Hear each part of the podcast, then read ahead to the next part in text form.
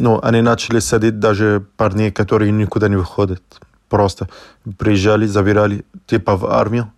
А тех, кто даже младше 18 лет, могли их просто взять и куда-нибудь выбросить. Никто не знал, куда. Привет, это Даша Данилова и подкаст «Не перебивай». Здесь мы рассказываем о людях, которые столкнулись с непреодолимой проблемой лицом к лицу. Одни приняли вызов и вступили в борьбу, другие решили бежать, а третьи по кирпичику начали перестраивать систему. Не перебивай.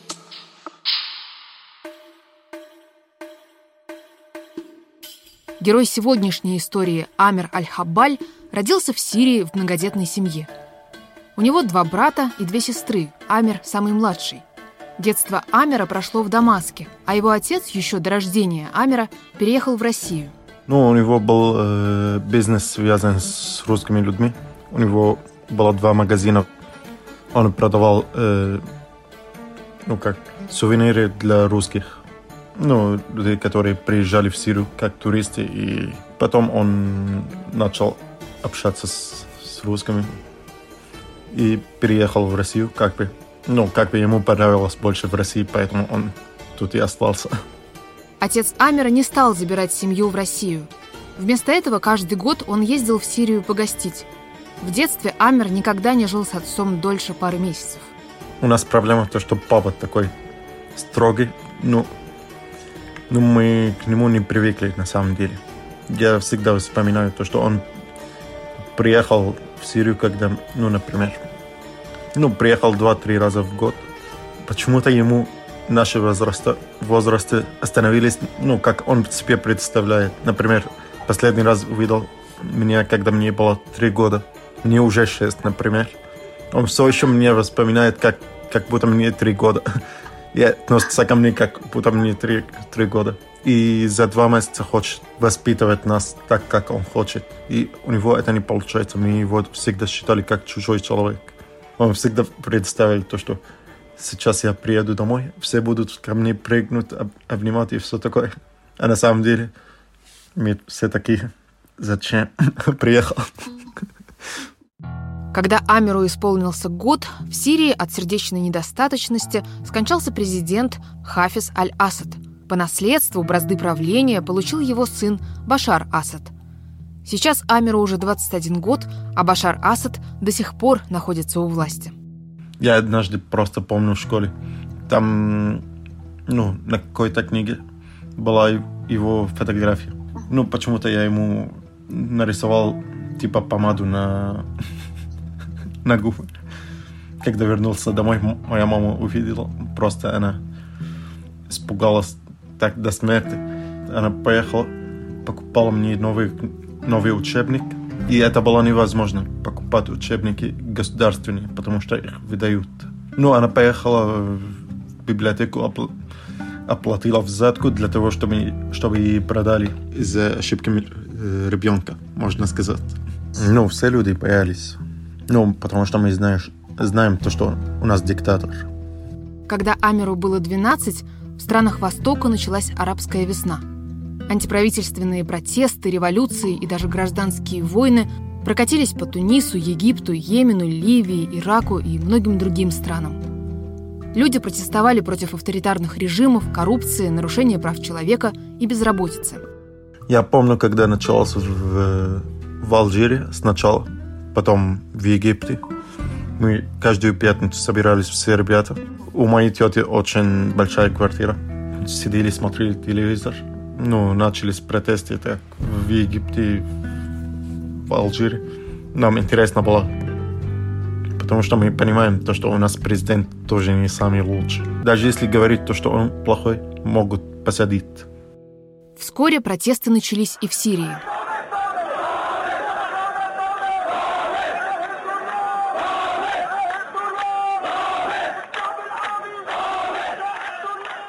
Очень много людей вышло на улицы. И вместо того, чтобы сделать то, что они хотят, их убивали или стреляли, или посадили. Даже два из моих двоюродных братьев их посадили. Один 27 дней, второй 28 дней. Из-за того, что вышли против президента на митингах. Несмотря на юный возраст, Амер тоже однажды пошел на митинг. Ключевое слово тут «пошел». Поучаствовать в акции он не успел. Я дошел тогда, когда они начали стрелять по людям. Я сразу такой убежал. Пошел к маме и сказал, блин, там убивают людей. Такой заплаченный. Но я это хорошо помню. Ну, потому что такое невозможно забыть. Протесты в Сирии быстро переросли в вооруженные столкновения и стали настоящей гражданской войной. Протестующие организовали собственную армию, правительственные силы в ответ выводили танки и осаждали города. Число жертв росло с каждым днем. Власти стали пристально следить за всем мужским населением страны. Как вспоминает Амер, юноши, даже несовершеннолетних, стали массово забирать из дома. Кого-то на войну, а кого-то в тюрьму. Ну, они начали садить даже парней, которые никуда не выходят.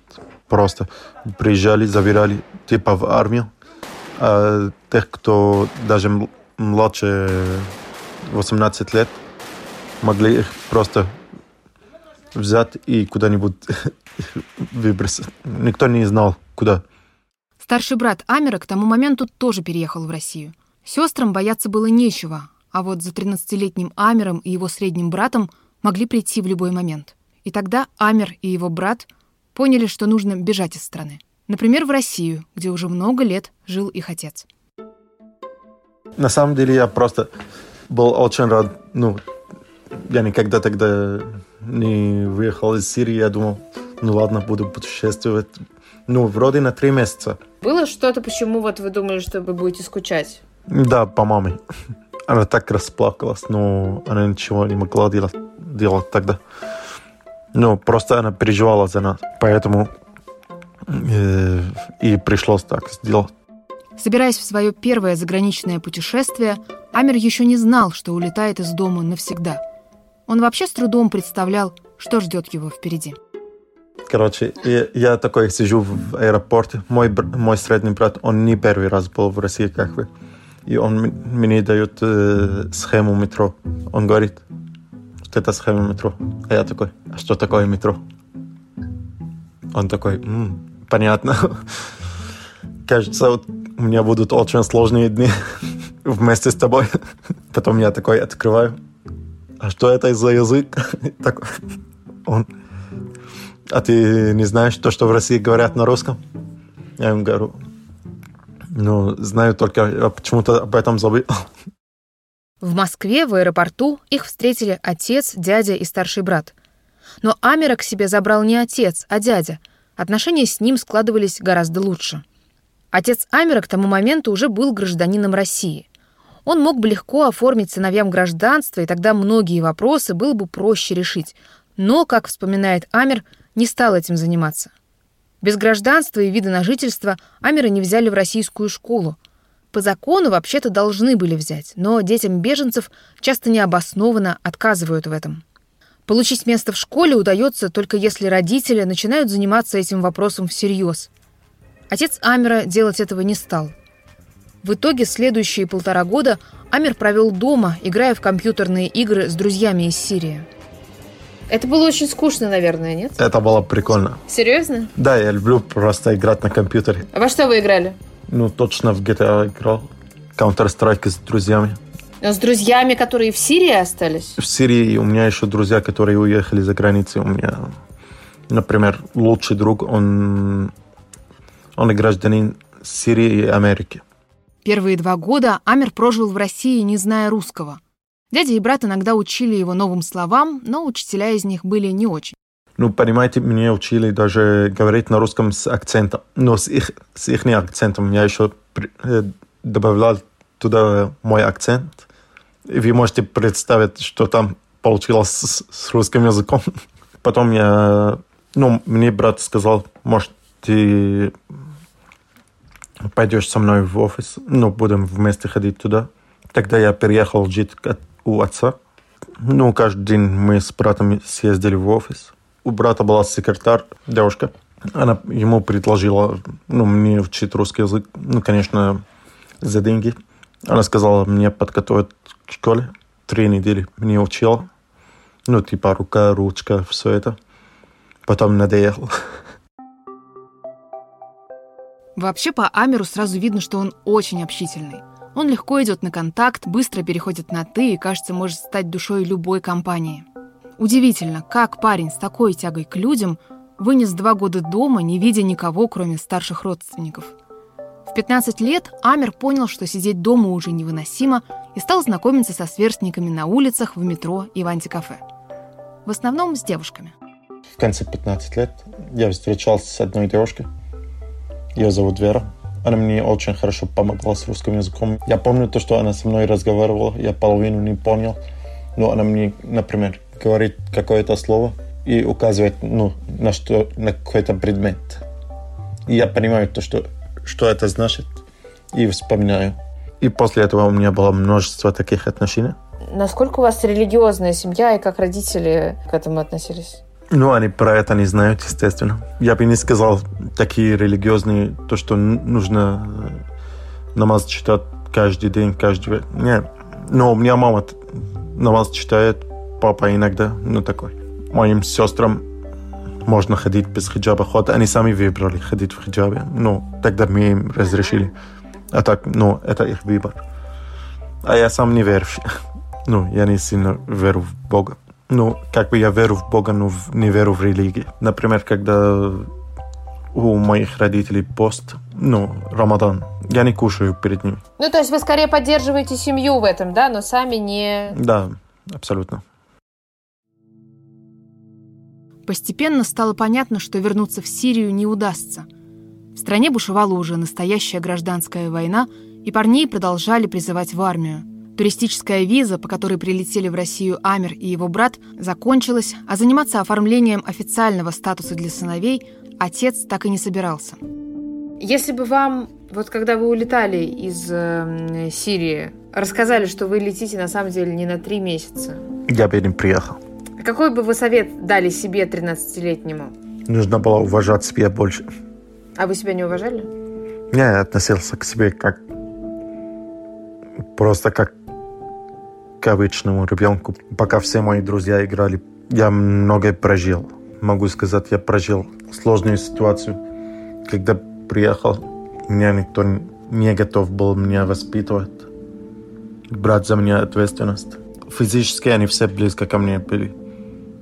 И финансово, но морально я был просто один. Как раз в это время жители арабских стран начали искать убежище в Европе, спасаясь от войн и конфликтов на родине. Из интернета Амир узнал, что некоторым беженцам удалось попасть через Россию в Норвегию. Можно было уехать в Норвегию нелегально на велосипедах из России. Я сказал своим родителям, что я уеду. Вы мне больше не нужны, надоели. Живу уже долго нелегально. Я уже собирал чемодан, я сказал, ну, мне как бы вы не нужны уже. Ну, потому что в том возрасте, когда мне нужна была помощь, мне никто не помог. Но понимаю то, что я младше всех, но все равно нужно уважать младшего. А вас как-то обижали родители? Ну, папа, да, он даже однажды бил мне по лицу, но думает то, что это правильное воспитание, как большинство арабов. И это вообще не так. Ну, я понимаю, чем дальше от него, тем мне лучше. Я до сих пор об этом так и думаю.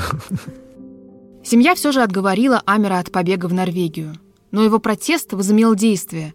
Отец, наконец, подал документы, и вскоре Амер стал гражданином России. Теперь его уже обязаны были принять в школу. Но сперва пришлось сдавать экзамены по русскому и математике. Скажу вот честно, по русскому языку я просто читал очень много книг, которые я не мог найти на арабском. Ну, конечно, я мало чего понимал, но я перевел отдельные слова книги, которые у нас дома. Например, тему эволюции. Все книги Чарльз Дарвин у меня есть на русском языке. Потому что на арабском, на арабском не найти, невозможно найти. Когда я попросил у сестры, она не могла найти в библиотеке. Это было 4 года назад вроде. А вы вообще любите читать, да? Нет, просто я, друг отца очень такой, такой миллионер просто, ну, очень богат. мне дал такой совет. Лучше каждый день читай что-нибудь, даже газету, даже ну что угодно. Просто нужно читать что-то, чтобы мозг развивался. В Сирии Амир успел закончить только 7 классов, а в России его сразу определили в 10 Высокий 18-летний парень явно выделялся на фоне 16-летних одноклассников. Я чувствовал себя чужим. Как бы меня все считали за взрослого. Еще у меня борода так доросла еще. И все так смотрели, как будто кто это такой взрослый приехал к нам.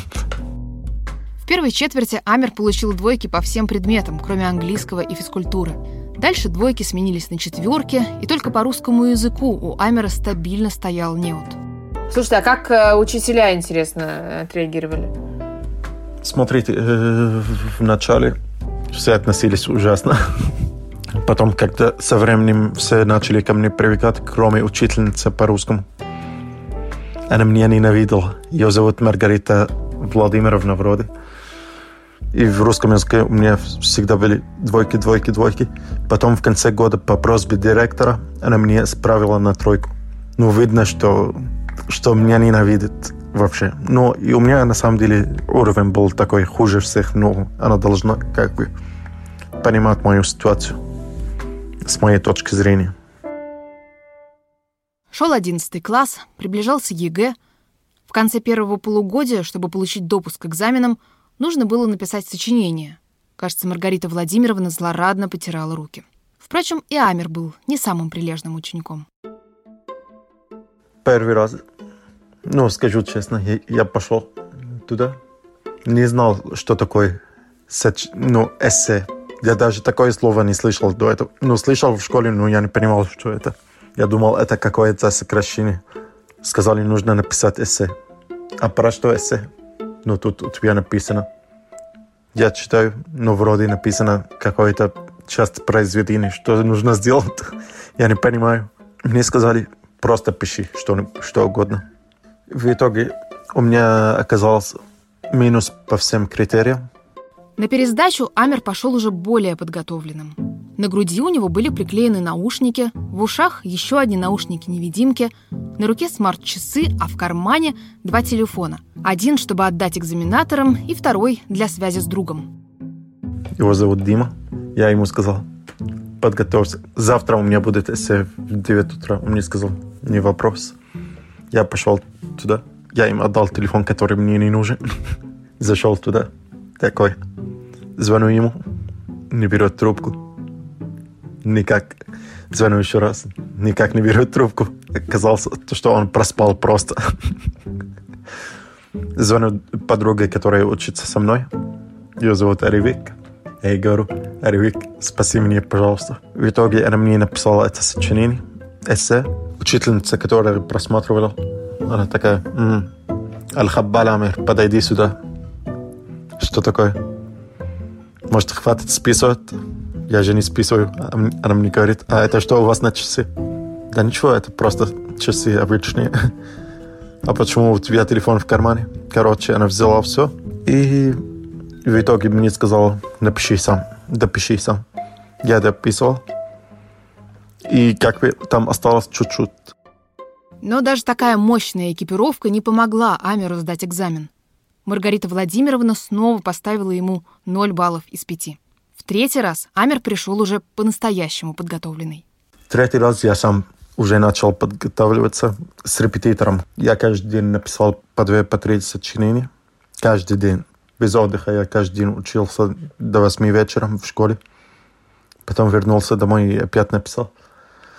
В итоге я сдал сам. Пять из пяти получилось. То есть ваша Маргарита Владимировна была вынуждена вам все-таки поставить, да? Да, но она не хотела мне поставить, но я взял эти бумаги и пошел к директору. Он сам был учитель русского языка. Сказал, э, я сам проверю, проверял. Сказал, ну, хочу сказать то, что Аль-Хаббаль Амер просто сделал идеальную работу. Я ему поставил пятерку. Ну, э, по пять критериям у него все идеально. Так Амер не только сдал экзамен, но и серьезно улучшил свой русский. Летом он написал ЕГЭ по русскому на 64 балла. По его словам, лучше половины класса. После такой трудной учебы в школе Амер решил взять перерыв на год и не стал никуда поступать. К тому моменту в России уже приехали его мама и сестры.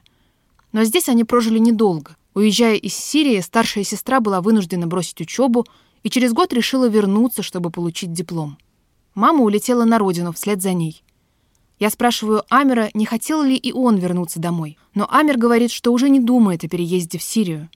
Дома ему все еще грозит армия, и служба может растянуться на годы. Как в Сирии армия устроена? То есть вы так же, как в России, например, на год туда попадаете? Да, только умножаем на 10. 10 лет? Я знаю людей, которые звали в армию как бы в 12 году. Ну, вроде было два года. И они до сих пор служат. Обалдеть. Друг моего брата уже с э, 13 года. У него уже ребенок. Ничего себе. Да, он женился, когда он в армии. Обещают то, что в этом году их последний. Проблема в том, что ну, когда человек там служит в армии, либо он должен защищаться, либо убить родных людей. Там чужих не осталось. Осталось только сирийцы, которые против президента. Два года назад в Сирию полетел старший брат Амера отдохнуть. Он планировал пробыть там пару месяцев, но застрял на два года. На месте оказалось, что он в списках военно обязанных, и любая встреча с официальными органами, в том числе и попытка выезда из страны, грозит ему армией. Два года он там жил, у него жена здесь, э, дочка. Его никак не могли оттуда забрать. Конечно, я нашел несколько путей, которые нелегальные.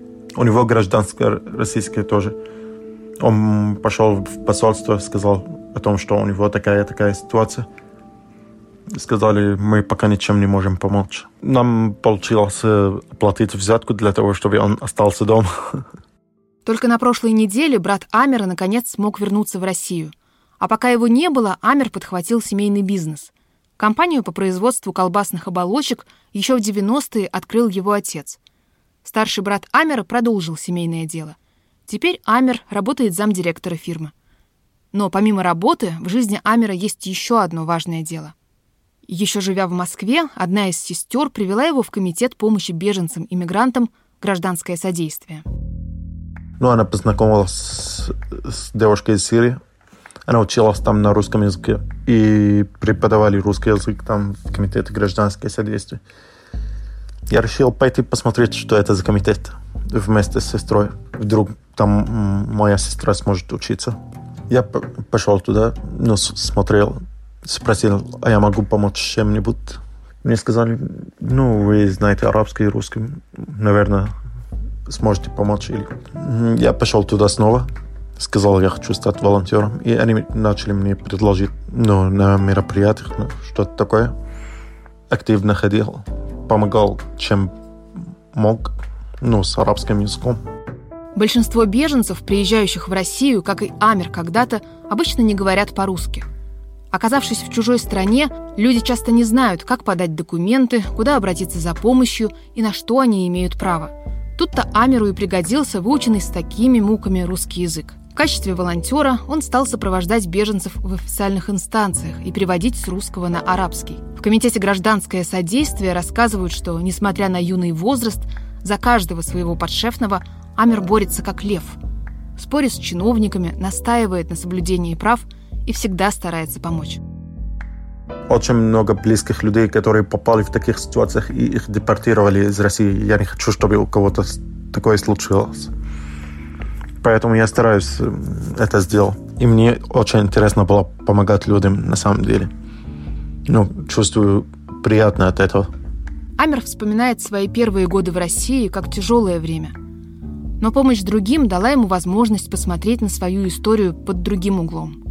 Многим беженцам приходится иногда годами добиваться официального статуса, ютиться в съемных квартирах и фактически бороться за выживание. Ну, я приехал, у меня было очень много вариантов, где можно жить. Были люди, которые могут помочь мне хотя бы с финансовой помощью. У меня папа здесь, хоть я у него не просил денег. Дядя, брат, средний брат. У меня как бы много мест, где можно было жить в квартире на даче у нас – и у дяди. Вариантов было много. Проще, чем когда приезжает какой-то парень, не знает куда, без денег. Видя, с какими проблемами приходится сталкиваться его соотечественникам, Амер понимает, что ему повезло. Его история – исключение. И тем важнее для него возможность помочь другим беженцам, которые, так же как он, были вынуждены уехать из родного дома и начинать новую жизнь в другой стране. Это был подкаст «Не перебивай». Меня зовут Даша Данилова. Если вам понравился этот выпуск, пожалуйста, поставьте ему лайк, поделитесь им у себя в соцсетях или оставьте нам сообщение. Мы читаем каждый ваш отзыв и всегда ужасно им радуемся.